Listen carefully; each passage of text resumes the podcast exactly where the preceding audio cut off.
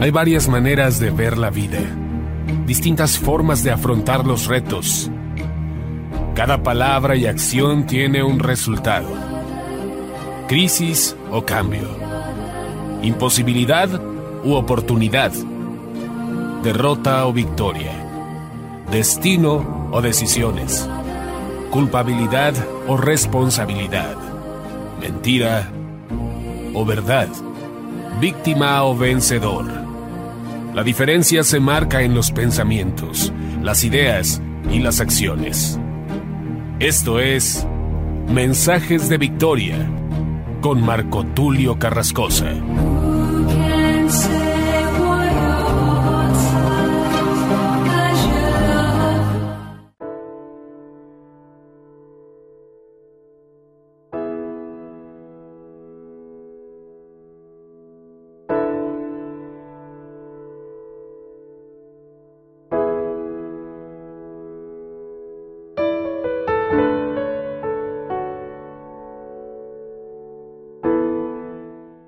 Bendiciones a todos, es un gran gusto poderles saludar nuevamente a través de la radio y a través de internet y poder llegar hasta sus hogares para compartirles el poderoso mensaje de la palabra de Dios. Hoy estoy muy contento, muy entusiasmado, porque el tema que voy a compartirles es un tema que a mí me apasiona muchísimo, y es el tema la paternidad de Dios.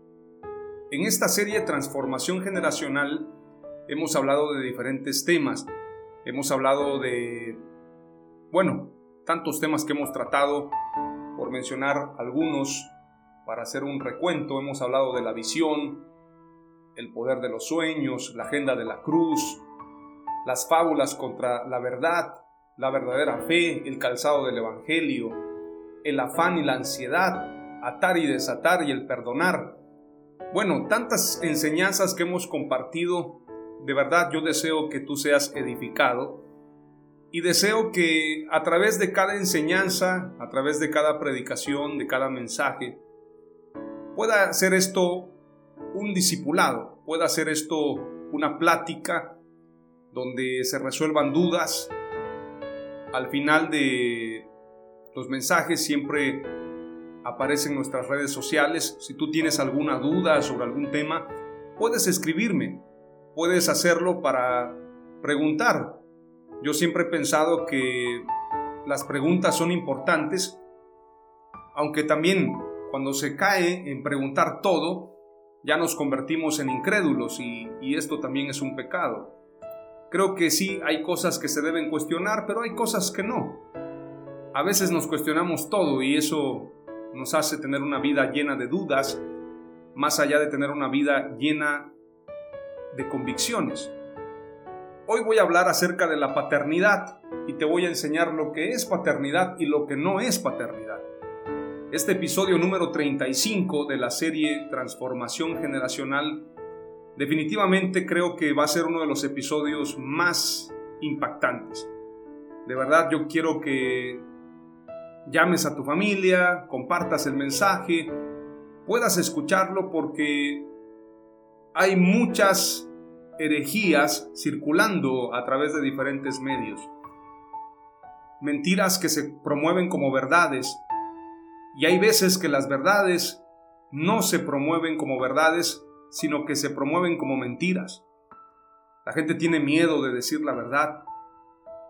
Hace algunos meses atrás, un poco más de un año para ser exactos, una radio donde yo predicaba donde yo compartí los mensajes y siempre he tenido un estilo de compartir la verdad con denuedo, con valor, con valentía, sin buscar agradar a nadie más que a Dios, porque cuando predicamos no buscamos agradar más que al Señor, quien nos constituyó predicadores. Y una radio, una hermana a quien le guardo estima, a pesar de su decisión y a pesar de que no nos entendimos, yo le guardo un respeto, un aprecio hasta el día de hoy. Pero ella quiso condicionar los mensajes y me dijo, hermano, usted no puede continuar predicando estos mensajes. Nuestra radio tiene un estilo, tiene una forma. Y quiso condicionarlo. Entonces yo le dije a la hermana que yo no podía cambiar mi mensaje. Esto sería como cambiar mi conciencia. Esto sería como renunciar a mi llamado.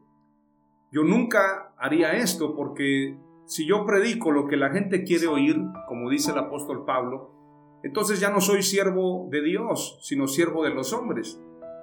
Y la hermana pues me dijo que si no nos entendíamos, si no nos poníamos de acuerdo para tener una línea de mensaje en la radio, entonces prácticamente se terminaría nuestra relación ministerial o, nuestra relación de programa o, de predicador y, y espacio radial.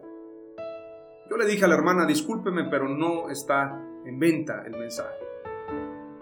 Y decidí romper relación ministerial con la radio, no con la hermana ni con los hermanos, pero sí con la radio, sí con el, la estructura o, la institución en este sentido. Y es entendible, yo además de ser predicador también soy periodista, escribo también para revistas, para medios de comunicación, Dios me ha abierto puertas. Y entiendo que muchas veces hay editoriales, hay compañías de medios que tienen una línea editorial. Pero en el caso de la palabra de Dios no pueden haber muchas líneas, aunque existen, la palabra de Dios es una. La palabra de Dios no viene a acomodarse a lo que nosotros queremos o creemos. Me gusta una frase que compartí hoy en la mañana en un grupo de Telegram. Ya ve que ahora se puso de moda el Telegram con esto de, de que el WhatsApp ya iba a condicionar la comunicación y que nos iban a tener vigilados. Bueno, yo creo que en los celulares y en muchos medios nos tienen vigilados, no solamente en el WhatsApp. Compartí esta frase en Telegram que quiero compartírselas y es de este gran personaje de la historia de la edad de los años 1500, 1400, estamos hablando de John Wycliffe. John Wycliffe dijo la siguiente frase, donde la Biblia y la Iglesia no están de acuerdo, debemos obedecer a la Biblia. Y donde la conciencia y la autoridad humana están en conflicto, debemos seguir a la conciencia. Esto lo dijo Wycliffe, Wycliffe que había dicho también que estaba dispuesto a dar su vida si era necesario, pero él no iba a cambiar el mensaje. Tradujo la Biblia a su idioma y pudo repartir la Biblia a muchas personas. Después vino otro reformador, Calvino, y también Juan Hus, Martín Lutero, que fueron reformadores, y se enfrentaron al papado, se enfrentaron a este sistema. Yo sí creo y estoy convencido de que la reforma no ha terminado. Cuando entendemos que hay una transformación generacional, cuando entendemos que Dios quiere llevarnos a una estatura de un varón perfecto, como dice la Escritura, hasta que todos lleguemos a la unidad de la fe, dice la Escritura. Sí creo que la reforma continúa. Hay muchas cosas que tienen que ser reformadas en la iglesia. Hay muchas cosas que están mal. Hay muchas cosas que no estamos haciendo bien. Hay muchas cosas donde se le ha dado preponderancia al hombre, pero no a Dios. Se le da un valor a la institución, pero no al Dios de la institución. Se le da importancia a las doctrinas de hombres, pero no a la sana doctrina de la escritura. Entonces estamos de alguna forma promoviendo una mentalidad donde es más importante agradar a los hombres y no a Dios. Corremos el riesgo entonces que si nosotros nos corrompemos y corrompemos la verdad, corremos el riesgo de que aquel día el Señor nos diga, apartaos de mí, hacedores de maldad, nunca os conocí. Hay muchos pecados, la Biblia menciona muchos, el pecado de la mentira, el pecado de la ira, el pecado del adulterio, la fornicación, la hechicería, la idolatría. Hay muchísimos pecados, pero hay un pecado que es de los pecados más graves. Y es precisamente el dar por hecho que estamos predicando la verdad. Es decir, el ser un falso profeta, o un falso maestro tiene una grave consecuencia. Y lo digo el pensar porque no quiero juzgar las motivaciones de quienes enseñan falsas doctrinas. Yo no me atrevería a juzgar la vida personal de nadie, ni siquiera la mía. Yo no sé por qué enseñan falsas doctrinas, qué los motivó, están engañados, les enseñaron así, no quisieron estudiar, no se quisieron preparar, no les ha llegado la revelación, yo no sé, yo no sé cuál sea la razón, pero hay muchas mentiras que se enseñan en los púlpitos como si fueran verdades.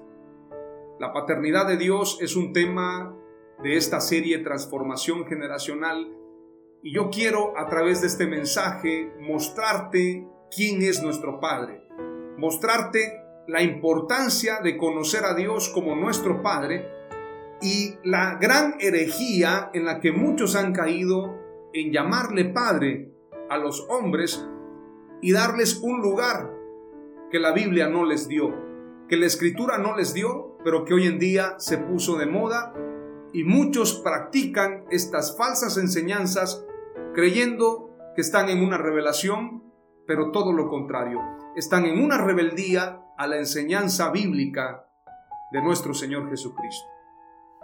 Antes de entrar a los pasajes que van a ser varios, los que te voy a compartir, quiero que tengamos un breve tiempo de oración y le pidamos al Espíritu Santo que nos revele su palabra.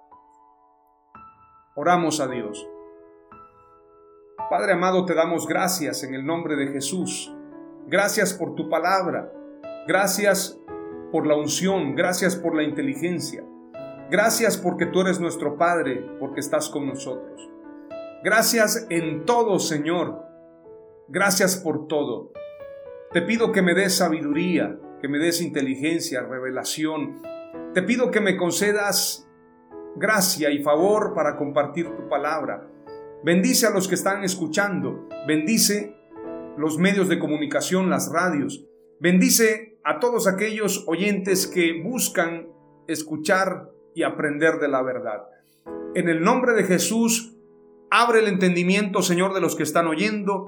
Revélate a ellos, porque tu palabra dice que nadie sabe quién es el Padre sino el Hijo, nadie sabe quién es el Hijo sino el Padre, y a quién, a quien el Padre quiera revelárselo.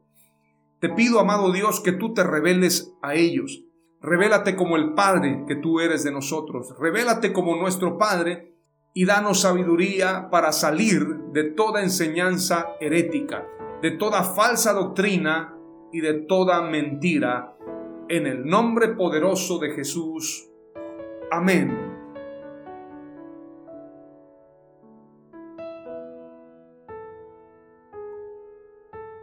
Dice la escritura en Isaías 64, verso 8. Mas ahora, oh Señor, tú eres nuestro Padre, nosotros el barro, y tú nuestro alfarero. Obra de tus manos somos todos nosotros. Padre de los huérfanos y defensor de las viudas. Padre de los huérfanos y defensor de las viudas es Dios en su santa morada como un padre se compadece de sus hijos, así se compadece el Señor de los que le temen. Te voy a dar las citas. La primera cita es Isaías 64:8. Mas ahora, oh Señor, tú eres nuestro Padre, nosotros el barro, y tú nuestro alfarero. Obra de tus manos somos todos nosotros. Salmo 68:5 dice, Padre de los huérfanos y defensor de las viudas es Dios en su santa morada. Y el Salmo 103, verso 13 dice, Como un padre se compadece de sus hijos, así se compadece el Señor de los que le temen. Deuteronomio 8:5 dice, Por tanto, debes comprender en tu corazón que el Señor tu Dios te estaba disciplinando, así como un hombre disciplina a su hijo.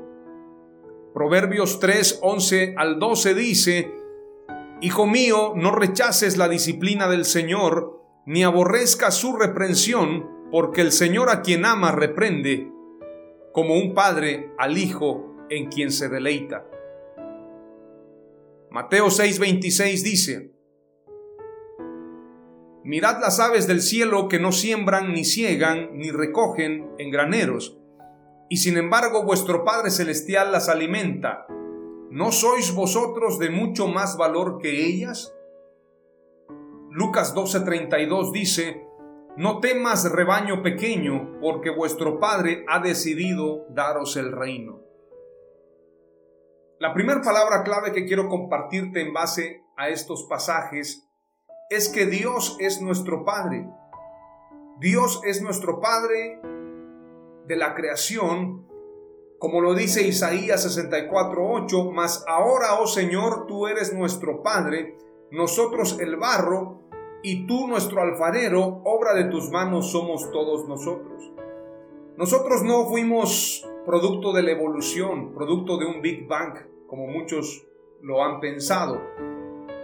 En una ocasión entrevistaron a este personaje, este científico, que lamentablemente muchos años no se enfocó en conocer a Dios, él quiso a través de los agujeros negros, a través de diferentes estudios del universo, a través de diferentes teorías, él quiso conocer a Dios.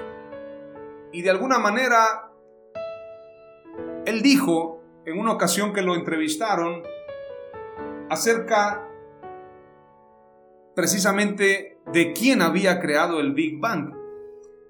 Él dijo, bueno, yo puedo decir que hubo un Big Bang, pero no puedo saber quién lo creó. Yo no puedo tampoco, dijo él, negar la existencia de un Dios porque no puedo demostrarlo.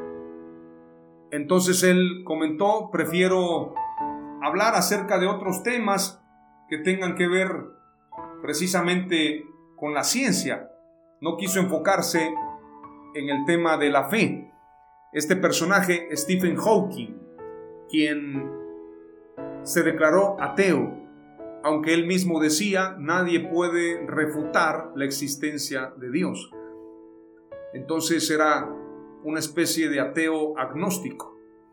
Nosotros no somos producto de la evolución, no venimos del mono o de la mona, porque si viniéramos del mono, entonces los monos seguirían evolucionando. Aunque como decía un cantante muy reconocido, Yosmar, los monos nos pueden dar enseñanzas de vida.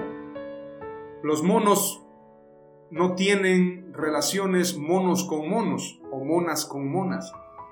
Es decir, que los monos tienen más respeto a su naturaleza que el mismo hombre.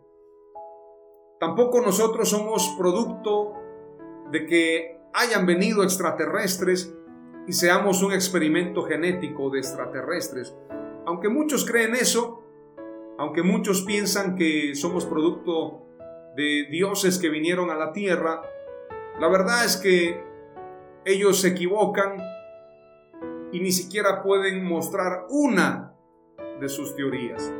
Una sola de sus teorías no es de alguna manera demostrable. No pueden ellos garantizar que lo que están diciendo es una realidad puesto que ellos mismos llaman teoría a sus creencias. Pero la Biblia nos ha mostrado en la escritura en diferentes épocas, en diferentes pasajes, que la Biblia tiene cumplimiento.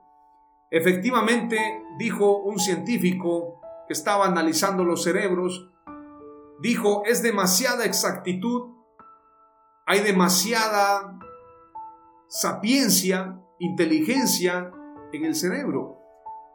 Hay diseños, hay un diseñador, dijo él. Si existe un cerebro, tiene que haber alguien que creó el cerebro, porque hay una perfección, como el cerebro humano es tan perfecto, tan elaborado, y no solamente el cerebro, él llegó a la conclusión observando cerebros. Pero si observáramos todo el funcionamiento del cuerpo humano, si hay una excelencia y hay una perfección en la máquina humana, como la llaman los científicos, es porque definitivamente hay un creador de todas las cosas. Yo me impresiono y estoy en un debate y, quiero llevarlo como una teoría y ojalá se pueda comprobar esto. mi padre me corregiría por decir la palabra ojalá, porque en una ocasión él me dijo que esta palabra o esta frase tiene que ver con Alá. Cuando decimos ojalá, quiere decir Alá quiera. Nosotros no creemos en Alá, obviamente creemos en Jesús, pero cuando usamos la palabra ojalá estamos diciendo Dios quiera. Y obviamente lo que quiero decirte es que tengo una teoría y Dios quiera que se pueda demostrar. Yo tengo una teoría y pienso que los animales también piensan. He observado el comportamiento de animales y me dejan impresionado. Las aves, por ejemplo, cómo hacen su nido. Hay otros animales, hay un animal que se llama, es un insecto, mantis o mantis religiosa, también conocida como, bueno, la llaman también en algunos lugares, en los pueblos lo llaman cargapalito. Pero este animal, reconocido científicamente como mantis religiosa, tiene un comportamiento demasiado inteligente. De hecho, dicen algunos que el kung fu se creó o lo crearon los maestros de kung fu a partir de observar a las mantis religiosas. Tienen una forma de pelear, tienen una forma de usar sus manos tan perfecta. Los perros pueden memorizar un recorrido. Hay testimonios de dueños de mascotas que llevaron a su perro lejos de un lugar o se lo llevaron robado, pero el perro pudo recorrer miles de kilómetros o cientos de kilómetros para no exagerar y llegar de regreso a casa.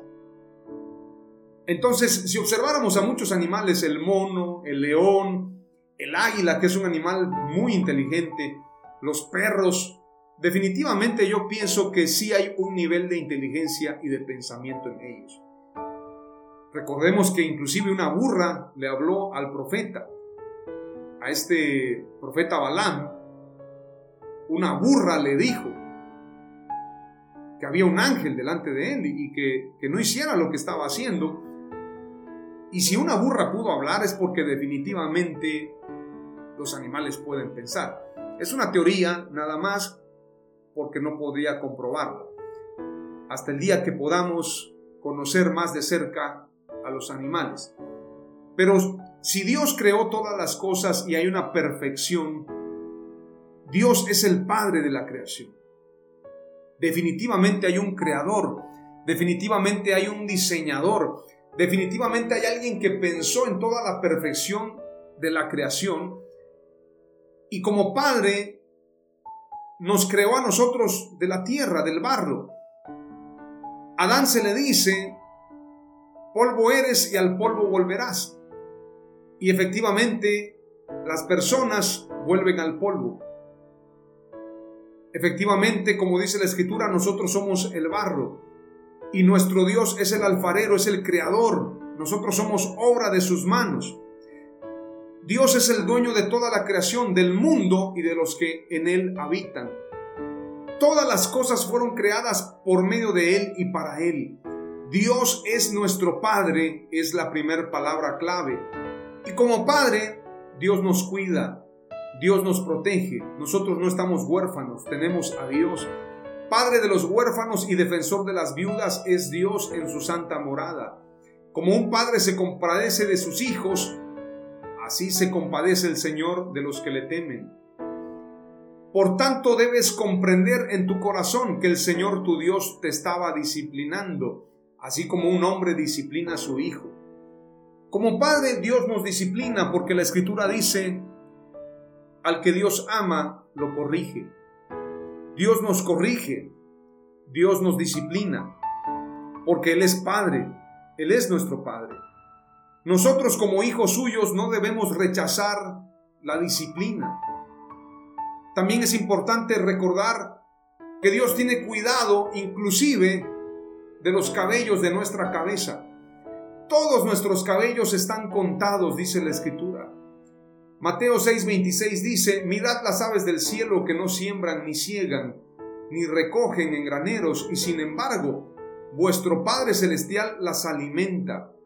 ¿No sois vosotros de mucho más valor que ellas? ¿Acaso piensas que Dios no tiene cuidado de ti? En medio de esta pandemia, mucha gente se ha sentido sola, mucha gente se ha sentido abandonada, mucha gente se ha sentido huérfana. Pero Dios es nuestro Padre, Dios es nuestro Hacedor, nosotros somos obra de sus manos y Él tiene cuidado de nosotros. Además, quiero decirte algo, tú no estás solo, tú no estás sola. Tú no te sientas desprotegido, desprotegida, porque sabes, a Dios no solamente le ha placido darte lo que a ti te hace falta el día de hoy, sino que a Él le ha placido darte el reino. Lucas 12:32 dice, no temas rebaño pequeño, porque vuestro Padre ha decidido daros el reino. Es una decisión. Y quiero decirte como predicador, como mensajero, Dios está más interesado todavía que tú y yo en bendecirnos. Él está más interesado en bendecirnos que lo que estemos nosotros mismos. Él quiere bendecirnos, Él quiere lo bueno para nosotros. Él quiere ayudarnos, Él quiere protegernos, Él quiere abrazarnos. Él quiere la unidad en nosotros como sus hijos. Él no quiere que haya distanciamiento entre nosotros. Él no quiere que haya división entre nosotros. Él pagó un precio en la cruz para darnos de su amor, para darnos unidad en Él, para darnos salvación, darnos prosperidad, darnos sanidad. Él es nuestro Padre. Si ustedes siendo malos saben dar buenos regalos a sus hijos, cuanto y más vuestro Padre Celestial dará el Espíritu Santo a los que se lo pidan. Dios quiere darte lo mejor. Quiero que comiences a ver a Dios no como un castigador, no como el Dios que está esperando que falles para castigarte, no como el Dios que derramará su ira sobre el mundo sino como el Dios que protegerá a su pueblo en medio de la calamidad. No como el Dios que va a enjuiciarte, sino como el Dios que es tu Padre. Dios es nuestro Padre, Dios es nuestro Hacedor, Dios es nuestro Creador, Dios es nuestro protector, Él es nuestro todo. ¿De quién temeremos entonces? si nosotros siendo malos le sabemos dar buenos regalos a nuestros hijos? Dime tú como padre, ¿qué le niegas a tu hijo? ¿Qué le niegas a tu hija? Tú como madre, ¿qué le niegas? Yo creo que nada. Y si le niegas algo, es para su bien, porque quieres protegerlo. Si nosotros siendo malos sabemos dar buenos regalos a nuestros hijos, ¿cómo no nos dará Dios su Espíritu Santo a los que se lo pidamos. Hay otro pasaje que dice, el que no escatimó ni a su propio Hijo, ¿no nos dará todas las cosas juntamente con Él? Es decir, si Dios no escatimó entregar su vida por nosotros, cuanto y más nos dará todas las cosas que anhelamos. Si no escatimó su propia vida, ¿acaso no te dará lo que le estás pidiendo? ¿Acaso no te dará el trabajo que le estás pidiendo? ¿Acaso no te dará los recursos que le has pedido? Dios quiere darte todas las cosas juntamente con Él, porque Él es tu Padre. Dios es nuestro Padre y quiere entregarnos todo. Darnos la vida, darnos la salud, darnos prosperidad, darnos todas las cosas juntamente con Él. Pero si somos hijos y somos herederos, tenemos que vivir como hijos, como verdaderos hijos de Dios para tener esas recompensas. Vamos a ir ahora a la segunda palabra clave. Vamos a ver lo que dice San Juan capítulo 10, verso 30 al 33. Dice la escritura, yo y el Padre uno somos. Entonces los judíos volvieron a tomar piedras para apedrearle. Jesús les respondió, muchas buenas obras os he mostrado de mi Padre. ¿por cuál de ellas me apedreáis? Le respondieron los judíos diciendo, por buena obra no te apedreamos, sino por la blasfemia, porque tú siendo hombre te haces Dios. ¿Sabe por qué mataron a Jesús los fariseos? ¿Por qué los judíos mataron a Jesús? No por ser el Hijo de Dios, sino por ser Dios. Porque ellos saben que el Mesías es el Dios hecho hombre. Emanuel, Dios con nosotros. Aunque la escritura llama Hijo de Dios a Jesús en muchos pasajes, también lo llama Dios y también lo llama el creador de todas las cosas. Hay gente que piensa que hay una Trinidad en el cielo o en la tierra. Padre, Hijo y Espíritu Santo los hacen diferentes personas. Esta enseñanza no tiene fundamento bíblico, no tiene fundamento teológico, porque está llena de contradicciones. Si tú y yo pensamos que hay tres dioses o tres personas, porque por ejemplo hay un canto que dice Dios en tres personas, bendita Trinidad. No sé si ha escuchado ese canto. Yo le cambiaría la letra y le pondría Dios en una persona, bendita unicidad. Yo le pondría esa frase al canto. Porque la escritura no nos habla de, de Trinidad. La Biblia nos habla de unicidad en toda la escritura. La Biblia no sustenta una Trinidad. En el Antiguo Testamento se habla, oye Israel, el Señor nuestro Dios, el Señor uno es. Yo no compartiré, dice la Escritura, en los profetas, en Isaías, no comparto mi gloria con nadie. Yo soy Jehová tu Dios, quien te salva, y fuera de mí no hay quien salve. No hay nadie que salve fuera de mí, dice la escritura en Isaías. Entonces prácticamente estamos hablando de que si no hay quien salve fuera de Dios, entonces Jesús como Salvador prácticamente no está dentro del propósito de Dios. Fuera de mí no hay quien salve. Así lo dice la escritura. También hay otros pasajes cuando habla acerca de y verán a mí a quien traspasaron en Zacarías.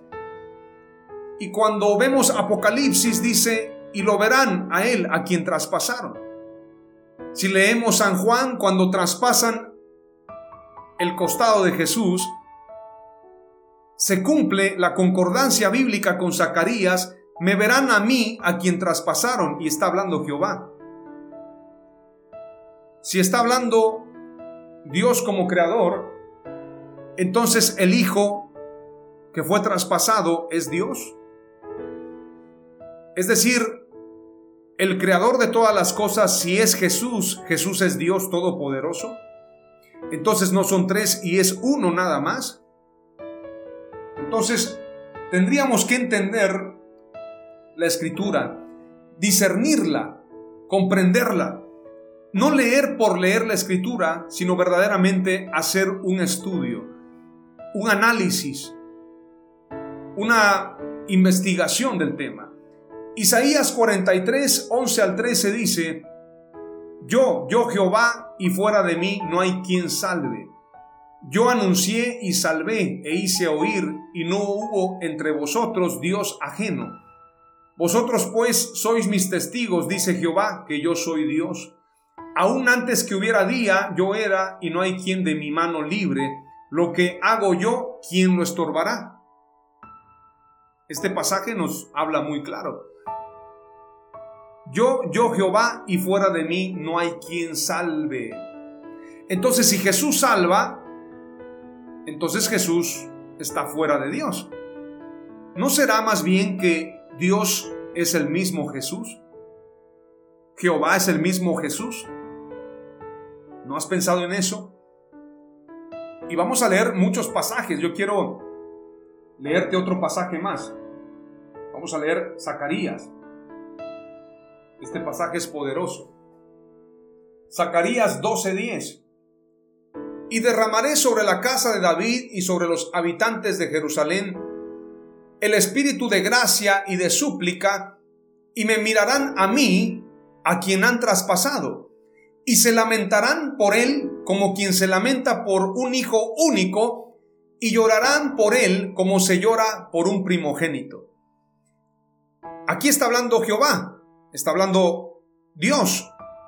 Jehová, dicho sea de paso, no es un nombre, porque la, la palabra Jehová es una palabra compuesta. Prácticamente solamente fueron cuatro consonantes las que aparecieron en la revelación que tuvo Moisés. I-H-W-H. Y entonces, de alguna manera, la palabra hebrea es I-H-W-H, que no tiene pronunciación. En el lenguaje hispano, latino, en otros lenguajes se le puso Jehová. Pero Jehová no es un nombre. Jehová no es el nombre de Dios. Eso nos queda más que claro. Y Jehová, que es prácticamente Dios, en este caso Yahweh, Jehová, Elohim, el creador de todas las cosas en el Antiguo Testamento, el Padre de la creación, se manifiesta en Zacarías 12:10 diciendo, y me mirarán a mí a quien han traspasado. ¿A quién traspasaron? Vamos a ir a lo que dice entonces en base a este contexto San Juan 19:37. Porque esto sucedió para que se cumpliera la escritura, no será quebrado hueso suyo, y también otra escritura dice, mirarán al que traspasaron. Cuando le traspasan el costado a Jesús con la lanza, se cumple la escritura de Zacarías y esto lo señala el apóstol Juan. El apóstol Juan que nos revela a Jesús como Dios y como creador de todas las cosas, nos da concordancia con el pasaje de Zacarías. Pero por si fuera poco, vayamos a lo que dice Apocalipsis, cuando dice, He aquí que viene con las nubes, y todo ojo le verá, aun los que le traspasaron, y todas las tribus de la tierra harán lamentación por él. Sí, amén. En este pasaje de Apocalipsis está hablando de Jesús. En San Juan 19:37 está hablando de Jesús. Y en Zacarías 12:10 está hablando de Dios. Entonces, ¿a quién traspasaron? ¿Al Padre o al Hijo? ¿A quién traspasaron? ¿O será que si traspasaron a Jesús, traspasaron a Dios, como lo dice Zacarías? ¿Quién es Jesús entonces? ¿Jesús es el Hijo de Dios? o Jesús es el Dios hecho hombre, como lo señala San Juan capítulo 1, y Jesús es el creador de todas las cosas. Vayamos a ver lo que dice San Juan capítulo 1, pero antes vamos a leer lo que dice San Juan 14. Bueno, vamos a leer primeramente San Juan capítulo 1 en orden. Dice,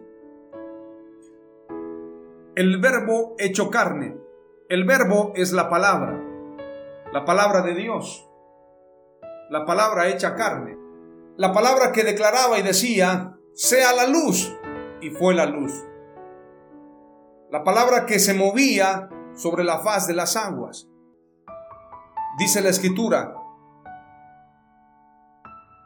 en el principio era el verbo y el verbo era con Dios y el verbo era Dios. Este era en el principio con Dios.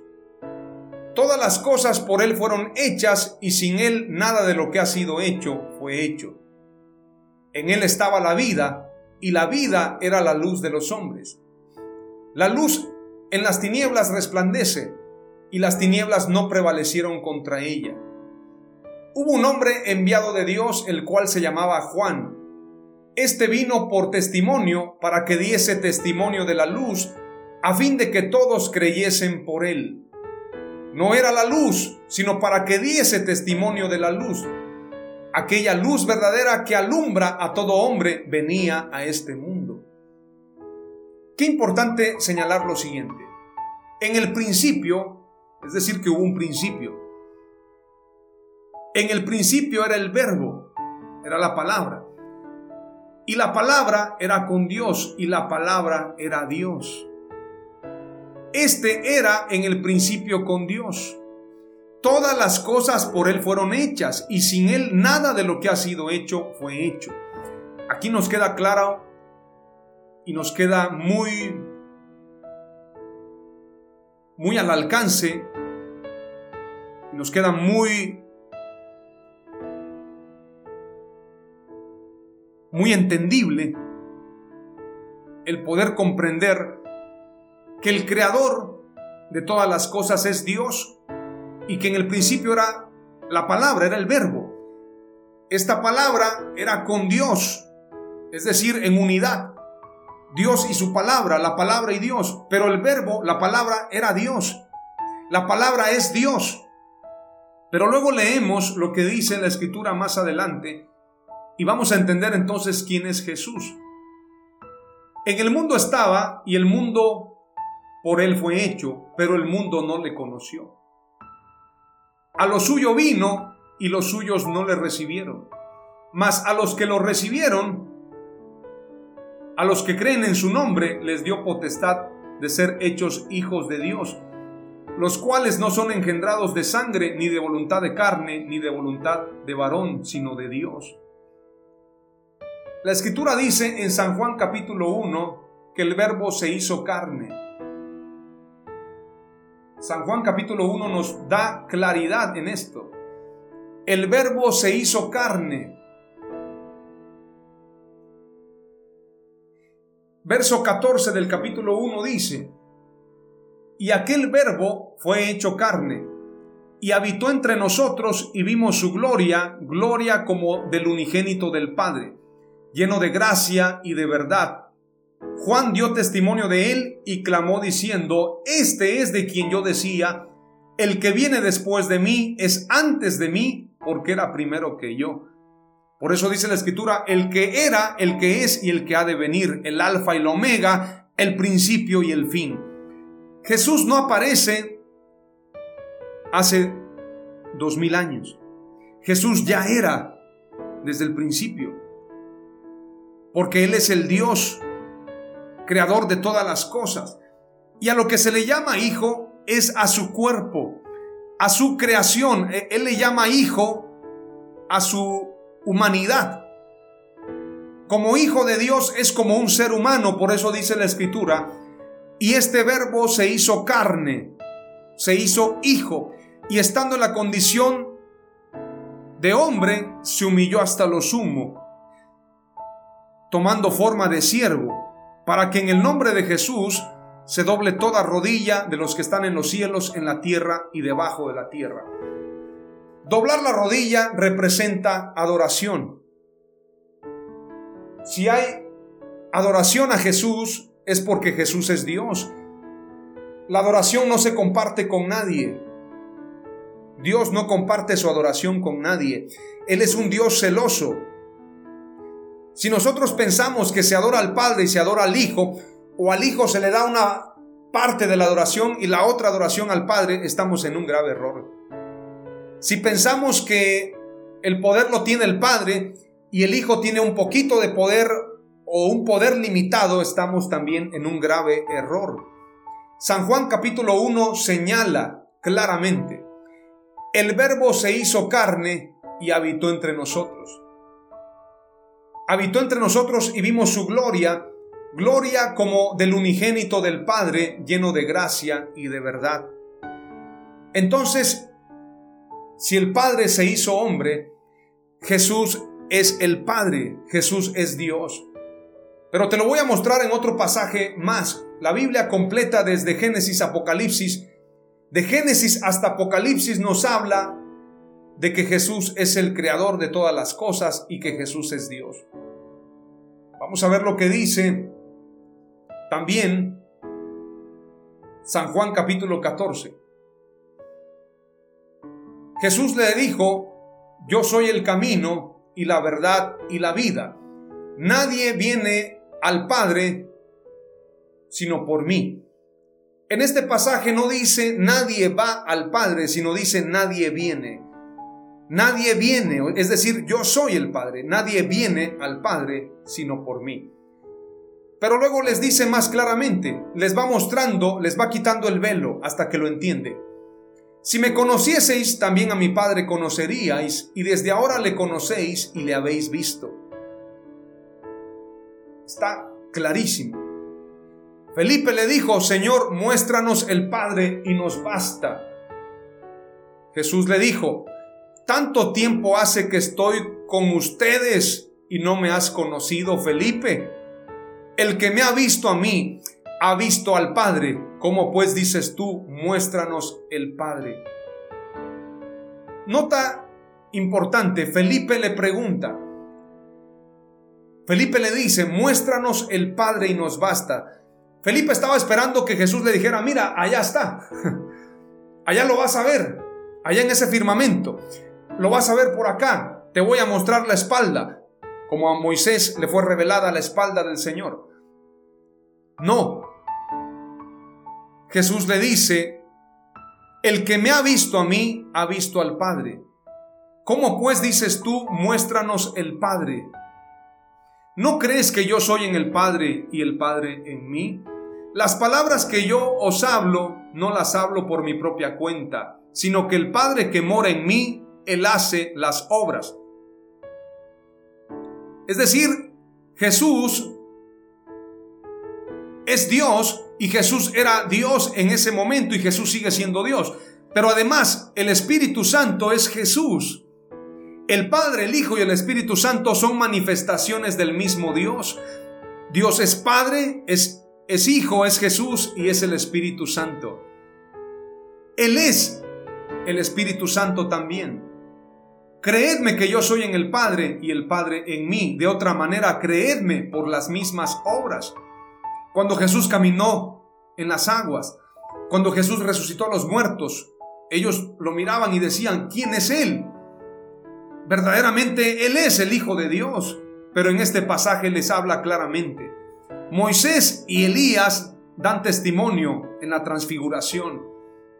Moisés y Elías, como profetas y testigos, se presentan ante Jesús, pero Jesús como Dios transfigurado. Creedme que yo soy en el Padre y el Padre en mí. De otra manera, creedme por las mismas obras. De cierto, de cierto os digo, el que en mí cree las obras que yo hago, él las hará también y aún mayores hará, porque yo voy al Padre. ¿Por qué dice la Escritura voy al Padre? Porque Él se despojó a sí mismo él se despojó de su gloria, de su poder, de su magnificencia y se hizo hombre para que lo pudiéramos conocer. De otra manera no podríamos ver a Dios en toda su magnificencia. A través de su Hijo, a través de su cuerpo, a través de ese cuerpo humano que Él tomó, se dio a conocer. Se dio a conocer como Hijo, se dio a conocer como Salvador, hay un pasaje que dice, yo mismo que hablo, yo mismo estaré presente. Yo mismo que hablo, estaré presente, dice la escritura.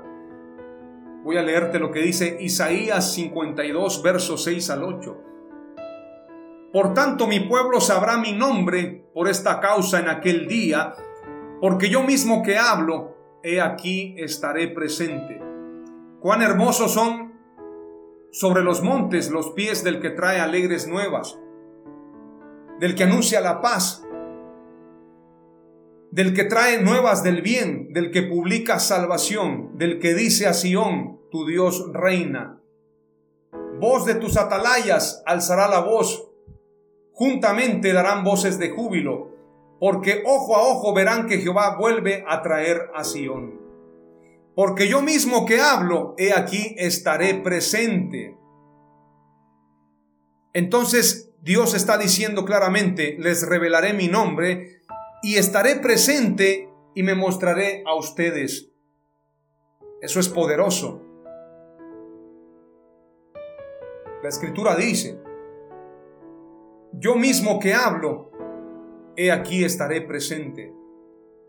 Entonces por eso le dice, a Felipe, quien me ha visto a mí, ha visto al Padre. No tenéis necesidad que yo os muestre al Padre. Yo soy en el Padre y el Padre es en mí. Y luego dice, de cierto, de cierto os digo, que el que en mí cree las obras que yo hago, él las hará también y aún mayores hará, porque yo voy al Padre. Y todo lo que pidiereis al Padre en mi nombre lo haré para que el Padre sea glorificado en el Hijo. Si algo pidieres en mi nombre, yo lo haré. No os dejaré huérfanos, vendré a vosotros. Vendrá como Espíritu Santo. El Espíritu Santo es Dios el Espíritu Santo es el Espíritu de Jesús. Por eso la Escritura dice, y he aquí que yo estaré con ustedes todos los días hasta el fin del mundo. Y también dice la Escritura, donde dos o tres estén congregados en mi nombre, estaré yo en medio de ellos. Estamos congregados en el nombre de Jesús. También Jesús declaró, yo he venido en nombre de mi Padre. ¿Cuál es ese nombre? Es el nombre de Jesús. Por eso dice la Escritura, no hay otro nombre bajo el cielo dado a los hombres en el que podamos ser salvos. Y también dice la escritura, el que invocare el nombre del Señor será salvo. ¿Cuál es el nombre de Dios? El nombre del Señor es Jesús. Por eso la escritura dice, para que en su nombre se doble toda rodilla de los cielos, de la tierra y debajo de la tierra, para gloria de Dios Padre. El nombre de Jesús está por sobre todo nombre que se nombra en cielo, en tierra y debajo de la tierra por los siglos de los siglos. Entonces es el nombre de Jesús, el nombre de Dios. Jesús y el Padre son uno solo, es la palabra clave número dos. El tiempo se nos ha extendido. Quiero leerte algunos pasajes más. Colosenses capítulo 1 y verso 16 dice, porque en Él fueron creadas todas las cosas, tanto en los cielos como en la tierra, visibles e invisibles, ya sean tronos o dominios o poderes o autoridades, todo ha sido creado por medio de Él y para Él. ¿De quién está hablando ahí? De Jesús. ¿De quién está hablando? De Jesucristo, el creador de todas las cosas. Aleluya. Primera de Corintios capítulo 8 y verso 6 dice, sin embargo, para nosotros hay un solo Dios, el Padre, de quien proceden todas las cosas y nosotros somos para Él, y un Señor, Jesucristo, por quien son todas las cosas y por medio del cual existimos nosotros. Jesús y el Padre son uno mismo. Aleluya. La segunda palabra clave es Jesús y el Padre son uno solo. La tercera palabra clave que te comparto es una exhortación para que no le llames padre a hombres que ostentan llamarse padres espirituales. Veamos esto como una enseñanza medular, una enseñanza estructural, una enseñanza a manera de cimiento acerca de la paternidad. Jesús acusa a escribas y fariseos. Entonces habló Jesús a la gente y a sus discípulos diciendo, En la cátedra de Moisés se sientan los escribas y los fariseos. Así que todo lo que os digan que guardéis, guardadlo y hacedlo. Mas no hagáis conforme a sus obras, porque dicen y no hacen. Porque atan cargas pesadas y difíciles de llevar, y las ponen sobre los hombros de los hombres, pero ellos ni con un solo dedo quieren moverlas. Antes hacen todas sus obras para ser vistos por los hombres, porque ensanchan sus filacterias y extienden los flecos de sus mantos, y aman los primeros asientos en las cenas y las primeras sillas en las sinagogas, y las salutaciones en las plazas y que los hombres los llamen rabí, rabí. Pero vosotros no queráis que os llamen rabí, porque uno es vuestro maestro, el Cristo, y todos vosotros sois hermanos. Y no llaméis Padre vuestro a nadie en la tierra, porque uno es vuestro Padre, el que está en los cielos. Ni seáis llamados maestros o padres, obviamente, porque uno es vuestro Maestro, el Cristo. El que es el mayor de vosotros sea vuestro siervo, porque el que se enaltece será humillado y el que se humilla será enaltecido. Es una ostentación y un pecado hacerse llamar Padre espiritual. Jesús dijo a nadie llaméis Padre vuestro en la tierra, sino solamente a Dios. Entonces el que se hace llamar Padre espiritual está tomando el lugar de Dios y eso es una blasfemia, es un pecado. Palabra clave número 3. A nadie llaméis Padre vuestro en la tierra. Hay algunos que dicen, entonces no le voy a llamar papá a mi progenitor. La Biblia no está hablando de eso, sino de los que ostentan una paternidad espiritual. Gustan los primeros lugares, que los llamen rabí, que los llamen maestros, que los llamen cobertura. Esos son los que están ostentando un lugar que solamente le corresponde a Dios. Palabra clave número 3, a nadie llaméis Padre vuestro en la tierra, sino solamente a Dios, solamente a Jesús. Aleluya. Y la última palabra clave es la siguiente. Quien no conoce a Jesús, a cualquiera le llama Padre. A cualquiera le anda llamando Padre porque no conoce a Jesús. Veamos lo que dice la escritura en Isaías 31. Hay de los hijos que se apartan, dice Jehová, para tomar consejo y no de mí, para cobijarse con cubierta y no de mi espíritu, añadiendo pecado a pecado andan buscando coberturas, andan buscando padres, andan buscando quien los proteja, cuando el protector, nuestra cobertura, nuestro Padre es Dios, como lo señala Salmo 91 y el Salmo 23. Como lo señalan estos dos pasajes poderosos, Jehová es mi pastor, nada me faltará. En lugares de delicados pastos me hará descansar, junto a aguas de reposo me pastoreará Confortará mi alma, me guiará por sendas de justicia, por amor de su nombre. Aunque ande en valle de sombra de muerte, no temeré mal alguno, porque tú estarás conmigo. Tu vara y tu callado me infundirán aliento. Aderezas mesa delante de mí, en presencia de mis angustiadores. Unges mi cabeza con aceite, mi copa está rebosando. Ciertamente el bien y la misericordia me seguirán todos los días de mi vida, y en la casa de Jehová moraré por largos días. ¿Quién es tu pastor? ¿Quién es tu cobertura? Jesús, tu buen pastor, quien ha dado su vida por ti. El buen pastor su vida da por las ovejas. Así que el que no tiene a Dios, el que no conoce a Jesús, a cualquiera le llama Padre. Pero el que tiene a Jesús, pone su mirada en Él, puestos los ojos en Jesús, el autor y consumador de la fe. Él es nuestro Padre, Él es el alfa y el omega, el principio y el fin, el que es, el que era y el que ha de venir. Aleluya. Y termino con este pasaje. Salmo 91. El que habita al abrigo del Altísimo. ¿Quién es tu abrigo? Tu Padre, tu Altísimo Dios no la cobertura de hombres, no la cobertura de la denominación, sino la cobertura de abrigo del Altísimo. El que habita al abrigo del Altísimo se acoge a la sombra del Todopoderoso. Yo le digo al Señor, tú eres mi refugio, mi fortaleza, el Dios en quien confío. Solo Él puede librarte de las trampas del cazador y de mortíferas plagas, pues te cubrirá con sus plumas y bajo sus alas hallarás refugio. Su verdad será tu escudo y tu baluarte. No temerás el terror de la noche, ni la flecha que vuela de día, ni la peste que, se que acecha en las sombras, ni la plaga que destruye a mediodía. Podrán caer mil a tu izquierda y diez mil a tu derecha, pero a ti no te afectará. No tendrás más que abrir bien los ojos para ver a los impíos recibir su merecido ya que has puesto al Señor por tu refugio, al Altísimo por tu protección. Ningún mal habrá de sobrevenirte, ninguna calamidad llegará a tu hogar, porque Él ordenará que sus ángeles te cuiden en todos tus caminos, con sus propias manos te levantarán para que no tropieces con piedra alguna. Aplastarás al león y a la víbora, hollarás fieras y serpientes.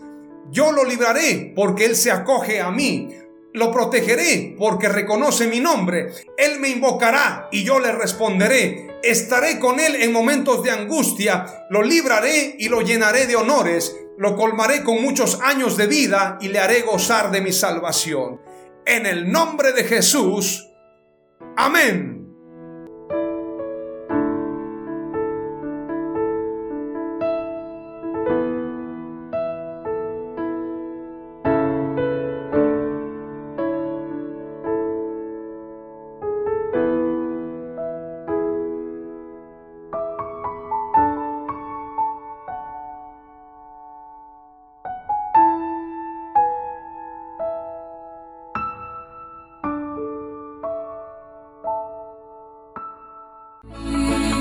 Fue Mensajes de Victoria con Marco Tulio Carrascosa. Gracias por escucharnos y seguirnos en nuestras redes sociales. Si deseas invitarnos a tu ciudad, escríbenos por inbox o al WhatsApp 961 66 882 99 961 66 882 99.